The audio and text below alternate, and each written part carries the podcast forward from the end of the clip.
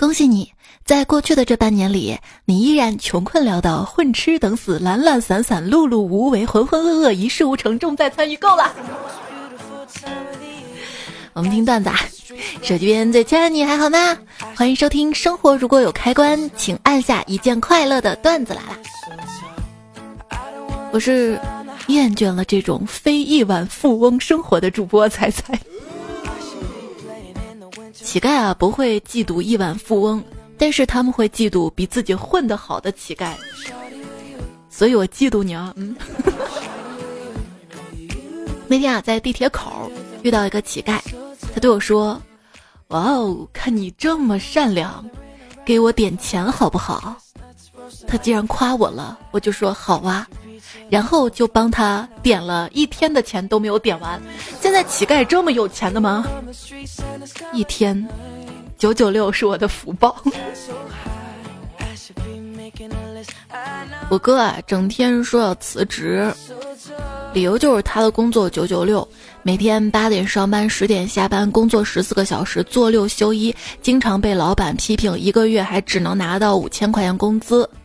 这个时候啊，他儿子听了之后，默默地说：“爸，你都算好的。我每天早上六点起床，上学到四点，做作业到十点，一天工作十六个小时，经常被老师骂。不仅没钱拿，我还得倒贴钱啊！孩子，你这么辛苦是为了让你将来适应福报。我们社畜啊，就天天在，我怎么能忍受这样的工作和？”庆幸我这么烂都能找到工作之间自由的转换。我以为的工作，百分之一百的精力用在本职工作上，实际上的工作我会发现只有百分之二十的精力用在本职工作上，剩下的百分之四十精力用在部门同事之间互相扯皮，还有人际关系上，百分之四十精力用在安抚自己情绪稳定上。就同事之间沟通完工作，最后总是要加一句。辛苦来收尾，这句辛苦啊是按捺火气勉强加的，心里想的是你辛苦个啥呀？这项目要不是你早搞好了，你能用点心吗？啊！让同事帮忙做个什么？他说我尽量。成年人世界里的潜台词，当一个人说我尽量的时候，意味着这事儿他办不成的，不要放太大的希望。有些同事啊，他好像有特异功能，工作的时候他就会隐身，挑毛病的时候就出现了，邀功的时候就站在了第一排。刚刚在办公室鼻炎犯了，一连擤了十几次鼻涕，老板突然从办公室里冲出来对我吼道：“你是不是有病啊？上班吹什么喇叭呀？”我 我也不敢说我有病啊，有病他说那你去治啊。算工伤吗？欢迎新同事报道。老板点名让我讲话，我我说哎也没什么特别的，大家就好好和平相处吧。毕竟当同事是一时的，但是当仇人是一辈子的。希望新人没有被吓到。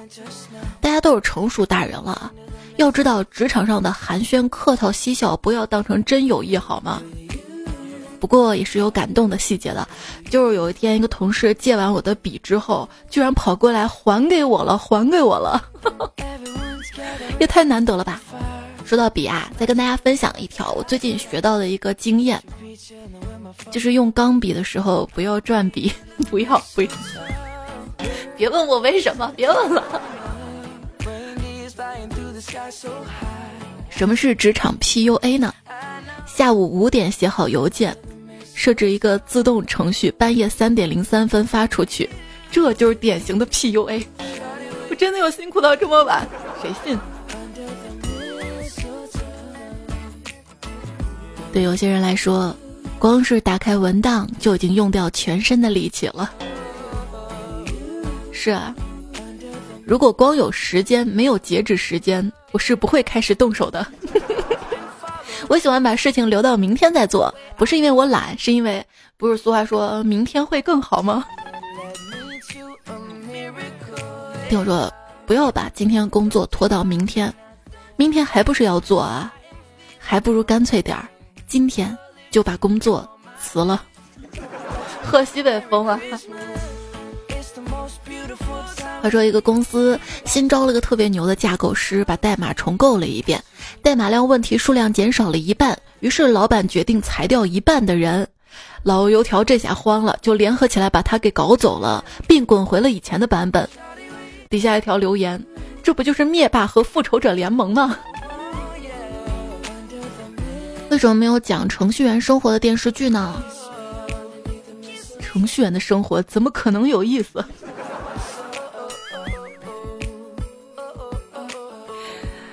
但是我问我身边的程序员朋友，他们都说写代码很有意思啊。嗯，仔细想想啊，其他工作，大部分的工作基本上还要跟同事之间互相的扯皮啊、沟通交流啊。如果我一心栽到代码上，相比之下，是不是能舒服多一点呢？嗯。昨天在某乎上面看，就有人问嘛，说我跟一个同事啊，我们在工作上经常交流，他身高颜值都比我好，但是技术特别垃圾，干活特别敷衍，学历也不如我。上周他突然离职了，我问他，他说被富婆包养好久了，富婆每个月给他钱远超过工资水平，无心工作了。然后最近又在深圳全款买房了，现在我心里很不平衡，如何调节自己？底下回复。往好的方面想，他代码技术将永远赶不上你了。对我们凡事要乐观，你知道吗？如果不开心的话，想一些解压的办法。当代年轻人解压的方式：发动态、删动态、换头像、换背景、沉默、听歌、发呆。听歌啊，我觉得耳机线啊就像是输液管儿，听音乐的时候就像生病打点滴，是一个治愈的过程。如果说听音乐像打点滴，这样治愈好慢啊，那听段子来了就相当于做手术，好的快点。不疼不疼啊！朋友圈分享的歌曲，其实就是我递给你的一只耳机，要一起听吗？哎，隔着屏幕都能轻易产生感情的你，肯定很孤独吧？对啊，为什么不找我聊天啊？我可是专门为你学的打字。我回复你了啊，回我不叫理我，主动找我才叫理我。以前我在现实中不擅长和人交流，经过这么多年的成长，我现在啊，在网上也不擅长和人交流了。互联网的优点就是连狗都可以上网，互联网的缺点是连狗都可以上网。快乐上网第一步，不要觉得你说的话能讨好每一个人，嗯，这样就舒坦多了。言语伤害啊，像是一场慢性病，不会致死，但深受折磨。仔细想想，上网遇到杠精也没必要生气，毕竟现在经济条件好了，小孩都有手机了，傻叉也有手机了。有些人口中啊，别带节奏，约等于你的说法不对，因为我听着很不爽，但也不晓得你到底哪里说的不对，所以先扣个帽子再说。当一个人警告别人说“化粪池警告”，是不是意味着他就是个化粪池啊？你家住海边吗？管的也太宽了。讲道理啊，没有人愿意在网上听别人讲大道理。讲道理，那你还讲？我要听道理，我上什么网啊？我在家坐我爸妈中间听他们讲不好吗？还能图个左右立体环绕声呢。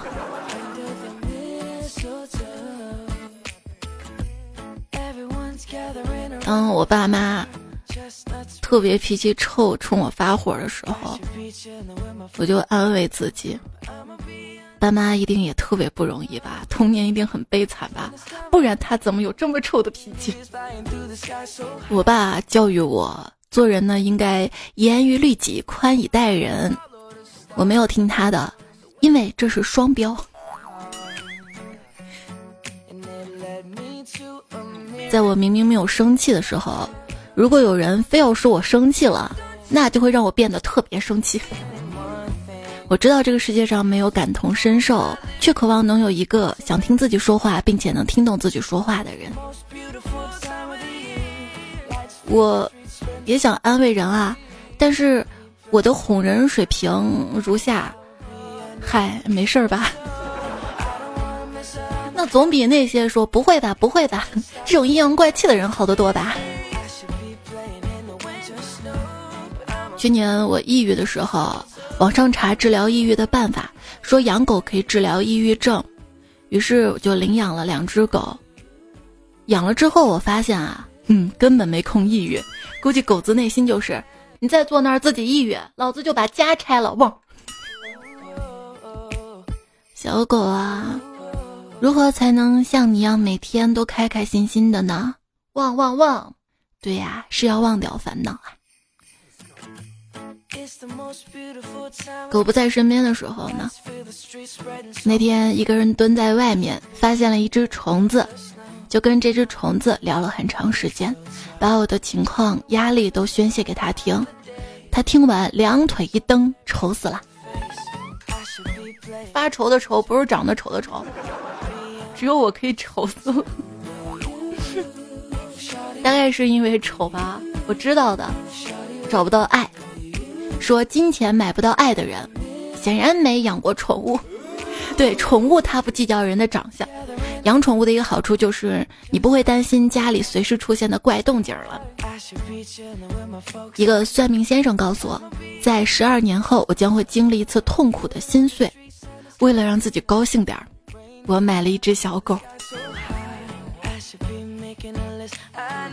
疫情隔离期间，你们家的狗会觉得，你怎么工作日还可以在家里陪它呀？而你家猫会觉得，这个时间你怎么还在它家？狗呢有讨好人的本性，人有讨好猫的本性，猫有 who cares 的本能。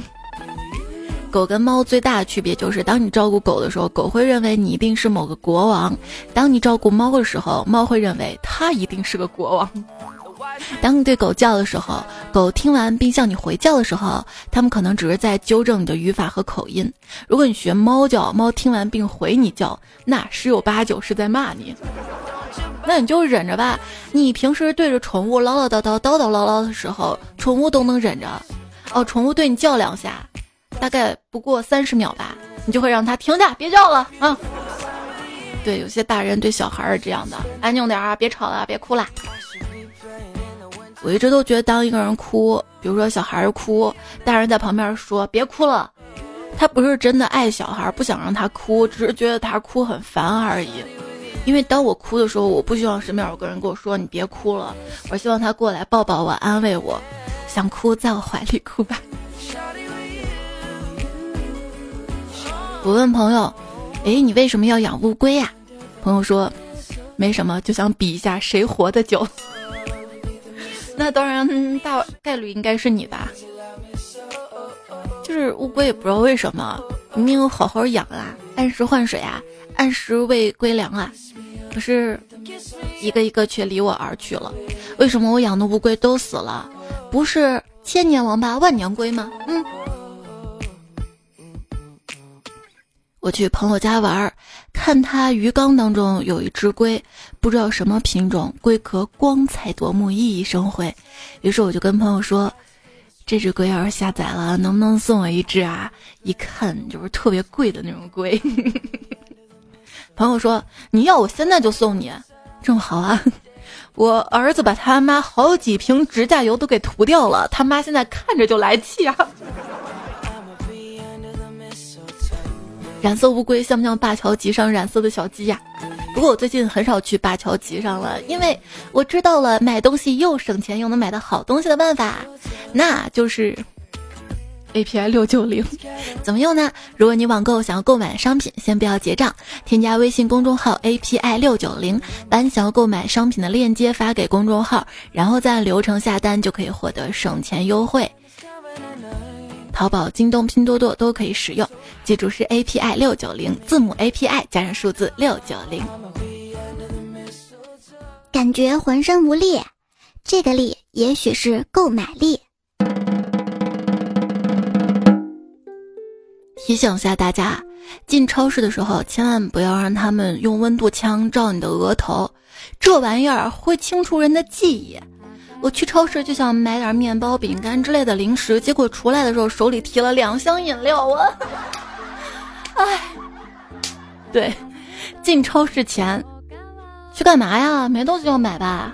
出来之后提不动了，我现在越来越喜欢网购，而不愿意去超市。有一个重要的原因就是，我没车，买那么多不好往回搬呐。如春秋时期，要看一个人是否拥有马匹；上世纪六十年代，是否拥有自行车；当今社会的判断标准是有没有猫。不是车吗？猫重要的多。我跟你讲，之前不是说过吗？我们都不太清楚薛定谔是哪国人，长什么样，结没结婚，有什么爱好没有，但是都知道他有猫。薛定谔的猫是放在一个箱子里的，也是纸箱子吗？为什么猫都喜欢钻到纸箱子里呢？你可以想象，大多数小猫刚生下来的时候是用纸箱饲养的，因此猫喜欢进入它就不足为奇了，就像拜访童年时代的家一样啊。我国家庭当前的主要矛盾就是，孩子日益增长的养猫欲望和父母严命禁止之间的矛盾啊！你不让我养猫是吧？很多年轻人是因为没有猫，只能退而求其次去谈恋爱。哦，所以你爸妈不让你养猫，是让你赶紧谈恋爱、相亲找对象。你看看我整天看段子都发现了什么？人生哪有什么意义，不过是一次又一次把脸埋到猫的肚子里。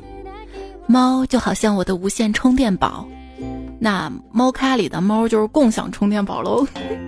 生活不如意，快来盘猫咪。猫咪跟婴儿一样啊，就尤其睡着的时候，觉得好萌啊，好可爱啊。别说你家宠物在你睡着的时候又踩又踢。你能做到你家猫狗睡觉的时候你不去亲亲抱抱吗？你做不到，你凭什么要求你们家宠物做到？人类不要太过分了。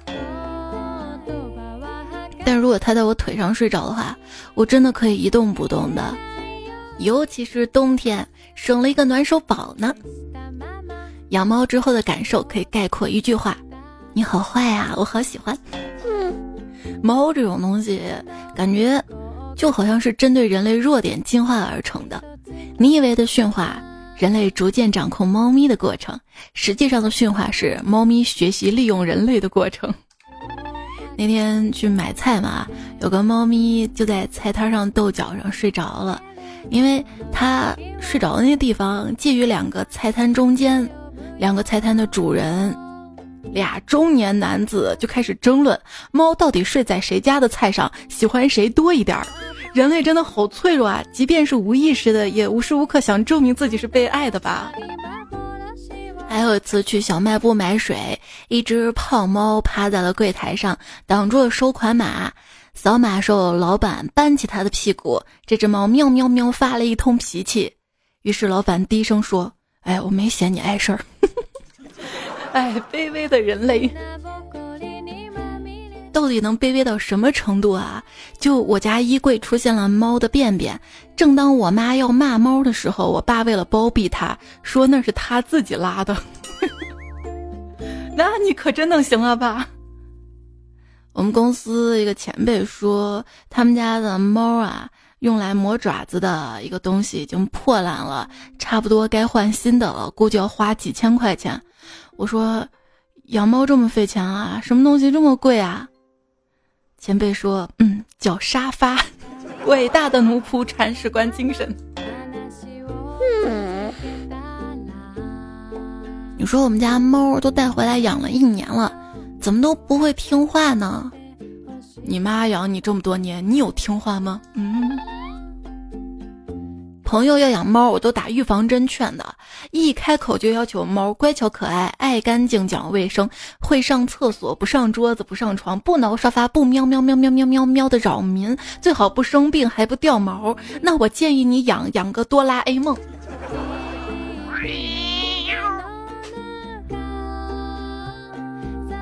女朋友说：“哎，我觉得贫穷这东西啊，真是深入骨髓的。一直想养一只体型大的猫，但是现在的居住环境却不允许养猫。昨天做梦买猫，居然梦到了一只会变大变小的猫，也是很神奇啦。啊，大家要注意啊，千万不要养黑猫，黑猫很凶的。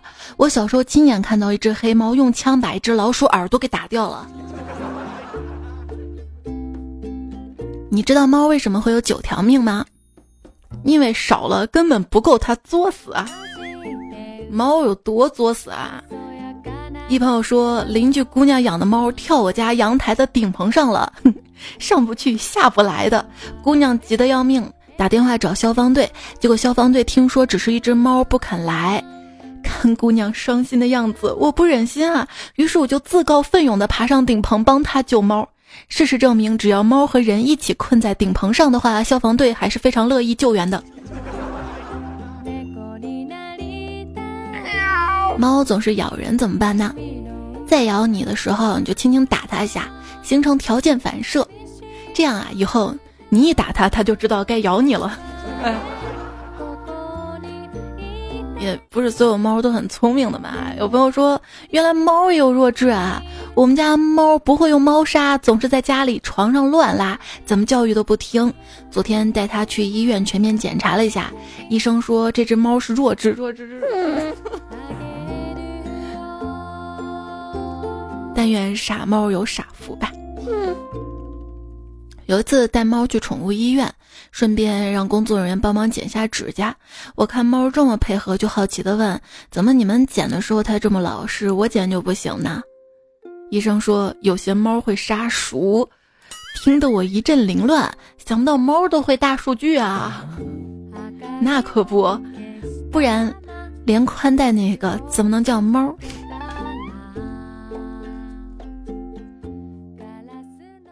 养猫是种怎样的体验呢？就有朋友说，我在家怎么都找不到它。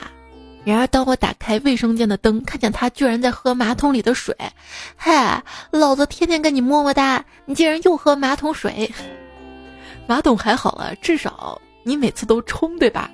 这位朋友说，我们家的米桶没有盖儿，被猫当猫砂盆用了，埋太深了，几天才发现。我这是吃了几天的屎啊！还有朋友说。我今天中午开了一个鸡肉罐头，所有的猫听到瞬间闪现，围着我喵喵嗷嗷的，我只能一边用手肘跟他们打咏春，一边怒吼道：“也是有人吃的罐头，这世界上有人吃的罐头。”有一次我给猫喂罐头，用勺子给猫分完之后，看到勺子上还有点肉末，心想别浪费了，然后我就情不自禁的自己舔了一下。人类吃东西发出啧啧啧的声响，咦，好恶心啊！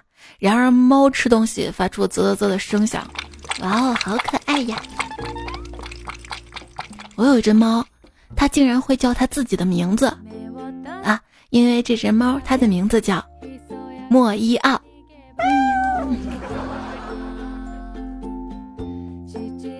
猫是怎么叫的？喵喵喵。羊是怎么叫的？咩咩咩，狗是怎么叫的？在吗？在干嘛？吃了吗？睡了吗？多喝水，多穿点，早点睡，少熬夜，小心着凉，早点回家，记得吃药。给你点了外卖，晚安。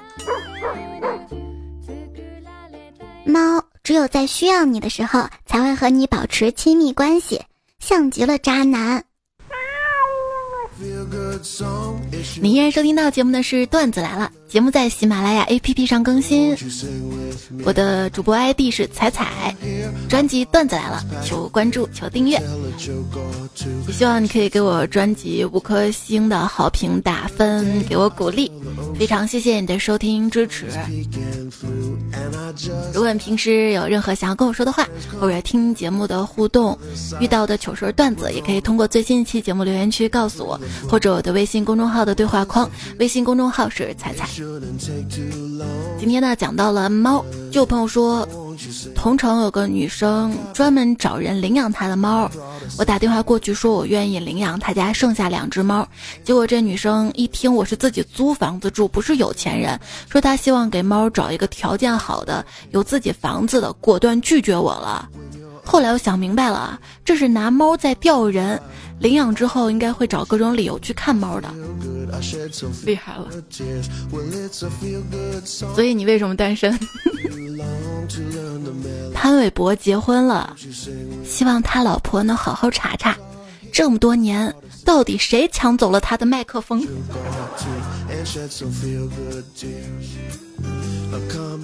啊，也自我介绍一下啊，我是吴亦凡的妹妹，容易烦。那天看到人家吵架，人多挤不进去，刚好旁边的树旁边停了辆车，于是我踩着车爬上树去看。站得高，视野好，果然这场架很精彩。树下车开走了，我也没注意。现在好了，大伙儿都围着树上下不来的我，一个劲儿的看热闹。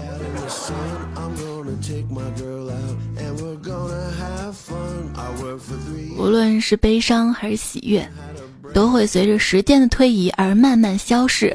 只有尴尬，尴尬会历久弥新。所以在这里提醒大家，请大家都努力学会劈叉，以后遇到任何尴尬场景，只有劈叉就能化解。对象提分手劈叉，电梯里忍不住放屁劈叉，考试作弊被抓劈叉，anytime anywhere if you 尴尬 please 劈叉，因为只有更干的尬才能盖住尴尬。对你打败不了恶魔，但是更恶的恶魔可以。只要不觉得尴尬，尴尬就是别人的。对我来说比较尴尬的事儿就是，我讲笑话嘛都不笑。那天我讲了个笑话，旁边朋友就说：“哎，我第一次听到这个笑话的时候，北京房价还不到一千块。”你说我尴尬不？还好我机智啊，我说：“那有本事你来个两万一平的笑话呀。”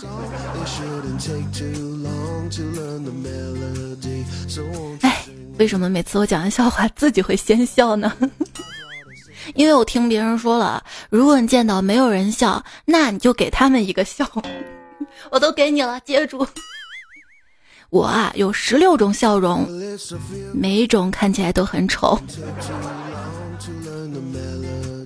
之前有人给我留言说：“彩彩啊，你笑的时候，我心里像被撒了一把跳跳糖。”所以我觉得笑啊是有意义的。一个人的笑是可以点亮另一个人的一生的。我以为只要我一直笑，就不会有人离开我，殊不知都走了。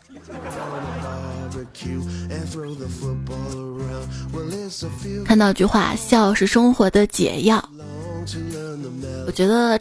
就算不是解药，至少也算是止痛剂吧。生活就像一把药片倒到嘴里，总有那么一片卡在嗓子眼，咽不下去，苦了自己呀。所以多喝热水，好冲下去吗？生活中很压抑是一种什么体验呢？你不敢哭，也不敢笑。如果在领导面前很压抑，就是不敢在他面前哭，也不敢在他面前笑。如果在父母面前很压抑，也是这样的，不敢在他面前哭，也不敢在他面前笑。好像越在乎的人，越能让我们不开心。生活就是你越在意什么东西，那个东西越能掌控你。你越在意自己的体重，你的体重就在想方设法要求你克制食欲；你越在意感情，感情里出现任何个小问题就会崩溃。人是万物的奴隶，对人生要求的越多，就越难快乐。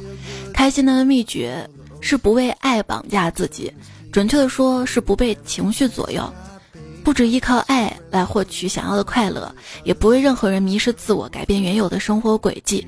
爱当然重要，但更重要的是，其实我就是这样，我也不打算装成别的样子呀。有自己的小爱好，有自己的小圈子，切切意意的过自己的小日子就行了，不一定非要成功，就是活成别人眼里成功的样子。那天还在网上看到有人问，什么样的人才是成功的？底下一个答案很惊艳啊！当一个人在任何情况下都能平静的说话时，他便是成功的。也就是说，他把自己的情绪控制的很好，没有被情绪左右嘛。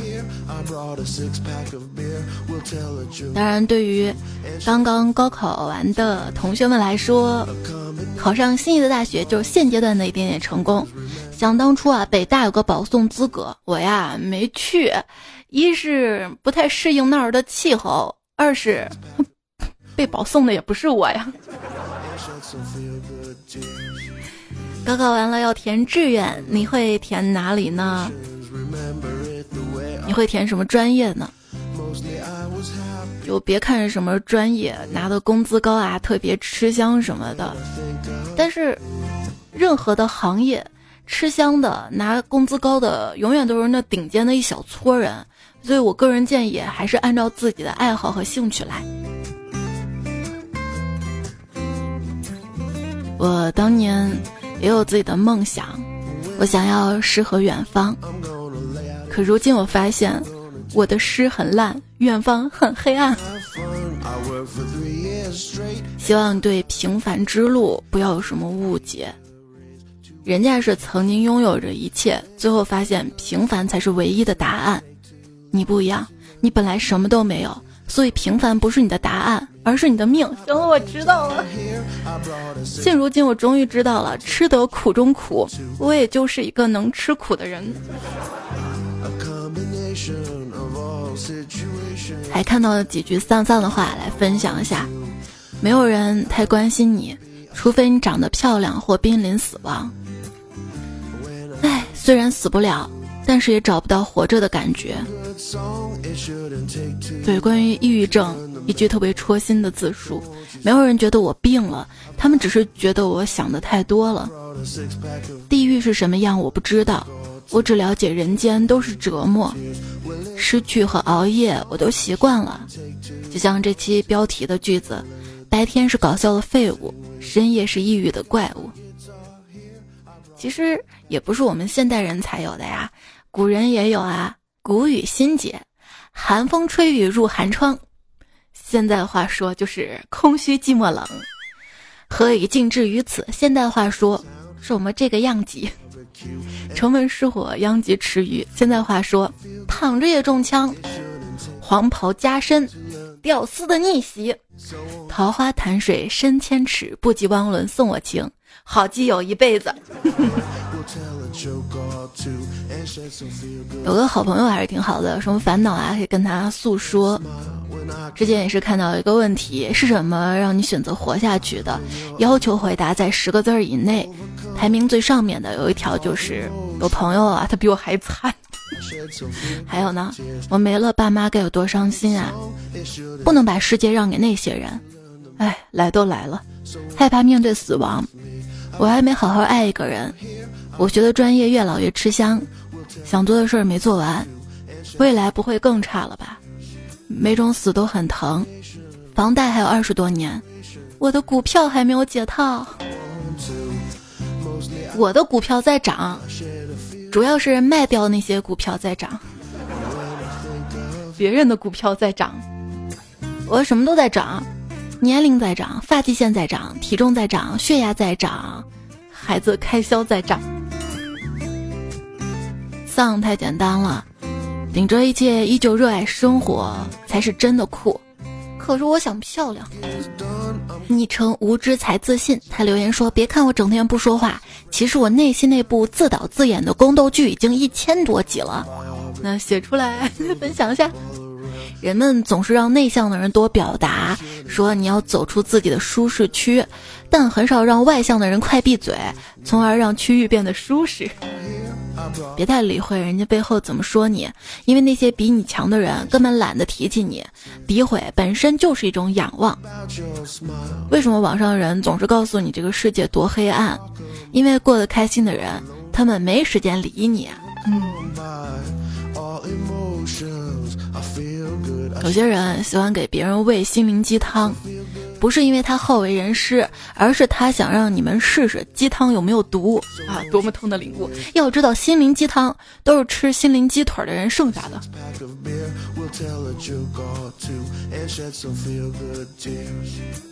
他们其实不知道，你的乐观风趣下藏着一个忧郁的灵魂，你风风光光无限的表面下多少心酸。你在深夜时压抑、痛哭、难过、愧疚、失眠、悲伤，你心里知道你以前不是这个样子的，还要每天保持足够快乐。虽然被生活辜负了很多次了，但是还想说，希望所有的付出都有回应。对，不要因为百分之五的负能量去否定自己百分之一百的努力啊！总是说，哎，我不想努力了，不想努力了。其实。还是想努力，只是希望努力有回报啊。然后看到风捕快留言说：“彩彩唱歌不是解压，是高血压。”我说那我给你解压，姐姐的解。他说你要给我解压，那不行，那样我就膨胀了。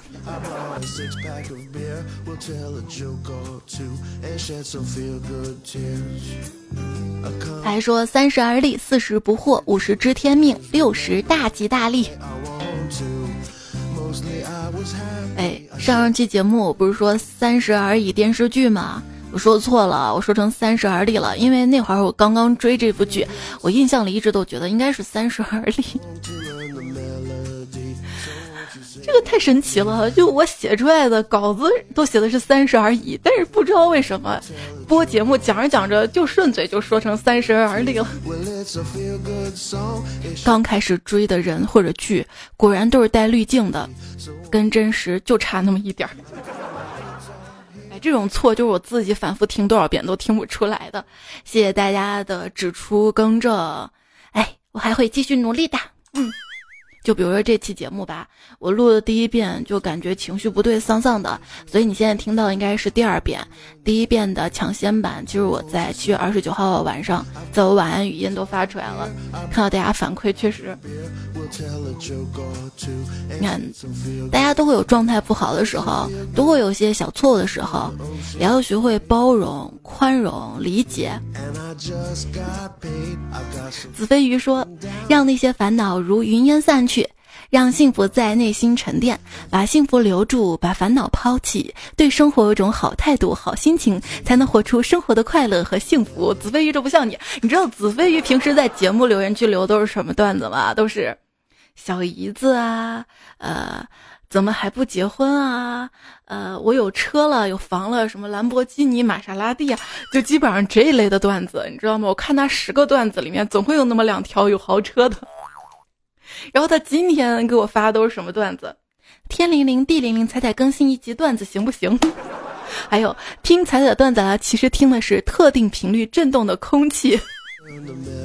对啊，声音是种波，所以手机边亲爱的你，感受到我的波了吗？格式无双说：“别再闯进我的梦里了。本以为在这嘈杂的世界里，在梦里我才属于我自己，没想到梦里还是你。现在你知道了吧？你有我才完整吗？”不单说，家乡每年夏天的标配是风扇、WiFi、西瓜，但是今年热得厉害，又干旱一个多月。前几天，我爸莫名其妙的问我想不想装空调，我被问的一脸懵逼，回他不用。然后他还怪可惜的说，想装空调要出钱的哦。我白眼，因为我没钱。结果今天家里装上了空调，在他的房间，我写作业的时候，听着我房子风扇呜呜呜的转，眼角流下一滴汗，终于小小年纪还是流下了贫穷的眼泪啊。不，我感觉你不是亲生的。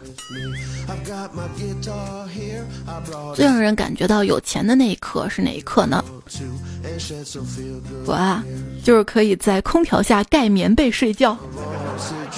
这事儿在家里是不可以的，在家里空调温度再调低那么两度，我妈一定会调上来的。调那么低浪不浪费电啊？又那么冷的啊？所以我们家夏天床上一定是薄薄一层毛巾被，但是如果住酒店的话，那就可以空调开的低低的盖被子了。好多酒店也没有毛巾被。之前还在网上看说，如果你要开民宿的话，一个运营的小经验就是你可以为房客提供一些。薄薄的被子，这样他就不至于夏天把空调开得太低，给你节约电。老迅留言说：“你知道怎么让中央空调只暖一个人吗？那就是把整栋楼都买下来。”哎，说到底还不就是要有钱吗？钱能买得到快乐吗？钱能不能买到快乐，我不知道。我只知道段子来了，这份快乐是不需要钱的。可是我还是喜欢你呀。说喜不喜欢，爱不爱，合不合适，在不在一起，住不住一块儿，有没有名分，过不过得下去，是七件事啊。再说昨晚三点半醒了，因为感觉腿上有虫子在动，然后用手拍，用手赶，还是不走。然后打开手机手电筒去看，发现是腿毛在动啊！风扇吹的腿毛在动啊！那就好神奇了，我的腿毛没那么长，应该体验不了吧？别的，嗯。风不快说：“彩彩，我双手沾满了鲜血，我该怎么办啊？我也不想啊，可我控制不住自己啊，是他们逼我，都是他们逼我的。这个夏天怎么这么多蚊子？求推荐一款好用的蚊香。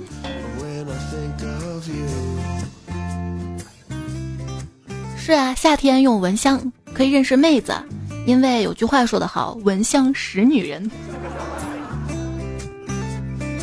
他还说：“又到了一年一度腌肉的日子了。”花露水啊，就这个味儿。俺的奶瓶说，一个人问我什么时候可以让你打自己的脸，我说当蚊子飞到我脸上时，哈哈哈哈。括号感觉不是很好笑啊，哈哈哈哈。没事，一个人啊能把自己逗笑，比把别人逗笑要重要的多啊。因为你把别人逗笑，别人不一定会把你逗笑啊。你与其把希望放在别人身上，不如学会让自己开心啊。清风笑烟雨说：“瘦蚊子问胖蚊子你在干嘛呀？”胖蚊子说：“哼，懒得理你，我在肯定。”嗯，谁没穿小内内？幺八六说：“小强才可怕，蚊子算啥？”我怎么觉得蚊子更可怕一点啊？小强至少不叮你啊，蚊子不仅咬你，而且还嗡嗡嗡嗡嗡嗡嗡。哎呦，七七说，彩彩不知不觉暑假过去一半啦。嗯，还好吧？对我们来说，暑假暑假在哪里？嗯。一二三四说，什么都阻挡不了我学习的念头，除了我的床。啊，再睡一会儿。可是只有我知道，这一会儿指的是彩彩更新一期段子来了的漫长岁月。点开一看，要是彩彩还没有更新，那我就继续睡吧。催更催的这么清新脱俗的。夜风微凉说：“冷知识，逼咚的时候找有墙的地方。上次我掐着一个妹子在操场逼了八百米，愣是没咚上。放学被他哥带人打了半个小时。”那有画面感了，你伸着一只手，啵追着跑吗？我也给你分享两则冷知识吧。第一条就是仰头点眼药水的时候，微微张嘴，这样眼睛不会乱眨。哎，我真的有一个办法，可以让你不乱眨眼睛，就把眼睛闭上。冷知识二：植物不但有感觉，甚至有幻觉。比如一些韭菜认为自己是股神。设计师说：“彩彩你太狠了，昨天更的，今天股市基金就跳水了。彩彩开个新节目吧，论如何规避投资理财风险。然后就是看到相关段子多了出来了，一定是大家内心紧张或看到什么苗头了。虽然你的股票没有升上天，但是亲爱的，你来找我，我可以把你宠上天。” 冬日里打盹的小熊说：“我觉得彩彩会被人宠上天的。我自己的感觉啊，就是因为我觉得自己是特别缺爱那种人嘛，我就总觉得爱不够。缺爱的人就会因为别人对自己一点点好就感动，然后在一起。但是，一旦建立长久的婚姻关系，总会在其中不停的报复性索取爱，总觉得得到不够，这样会把两个人弄得精疲力尽的。”所以，亲爱的，你不要一缺爱就乱谈恋爱。婚姻保鲜秘诀就是让女人一直觉得被爱着，让男人一直觉得被崇拜着。叮当番茄梦说，每天只有听到彩彩睡觉的时候，才能感觉到一天的幸福。成年人没有容易二字，我也很荣幸可以陪着你。爱吃肉肉说，在听节目三年了。今年高考放弃过，又补回来，现在特别想听声鼓励，感觉生活好难的，人间不值得。爸妈因为疫情负债几十万，爷爷奶奶身体有抱恙，我高考又失利，两年的女朋友前段时间又分手，感觉生活一片黑暗。当你解决一件特别难的事情，想到之前看到一句话：我们生来就是解决麻烦的，就像闯关一样。所以给自己一点点勇气吧。后然说：“彩姐啊，我感觉我抽到的是生活任务卡，人家是体验卡，生活的体验卡吗？但是体验卡一般只有三天呀，除非有钱可以包月。”莫石说。怎么样才能被彩彩读到留言呢？就是留言区有意思的留言啊，我看到了就读。在这里祝大家夜不失眠，卡里有钱，有人相伴，寂寞不见。嗯，是啊，告诉自己，即便现在不快乐，也不代表未来不快乐呀。彩生伴我说，彩彩番茄炒蛋的第一个字是什么？才。不就让我翻你吗？翻脸还是翻身啊？呵呵，怪才说才呀，要是你以后老了，是不是就听不到你节目了？那我老了听啥呀？你要补偿我那以后幼小的心灵啊！以后你不就长大了还幼小吗？就算没得听了，还可以听回放呀。要不现在把每期下载下来吧？可乐说：“我知道彩彩第一个粉丝是谁，他的小号猜对读我，没猜对，因为我刚注册喜马拉雅的时候，我肯定还没想到申请个小号的，自己的号还没变大呢。”中年老于说：“我彩票中奖啦！”我跟媳妇儿说：“耶，中奖啦！”我要跟彩彩说，然后他瞬间怒了：“谁是彩彩呀？”我说：“喜马拉雅里主播啊。”我说行吧，知道了，你去西藏吧。我说不是喜马拉雅，你听我解释，滚。觉得人生无望吗？去买一张彩票，然后你就会发现有希望，结果也不一定变得好。今天主题离不开丧了，是不是？那为什么今天丧丧段子中间还加了一些猫呢？因为有时候半夜我走在小区，偶尔窜过来一只猫，我就感觉我就像猫一样。夜越深来我越浪，一定不是因为段子不够拿猫的凑的。小华说：“你不赞我不赞。”我留那么多言给谁看？你不花我不花，我挣那么多钱给谁花？说的好像你要挣钱给我花一样。牛奶味糖糖说：“你不赞我不转，彩彩凉了没人管。”说的好。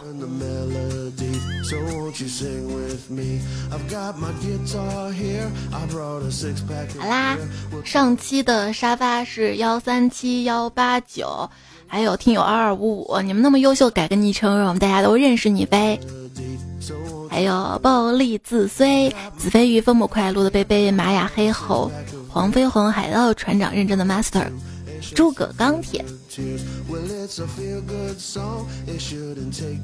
希望我可以一直陪着你，也希望你要开心，不只是我陪你的时候，我们都要好呀。晚安，亲爱的，下期再会啦，今晚真漫长，睡觉的号估计又摇不上。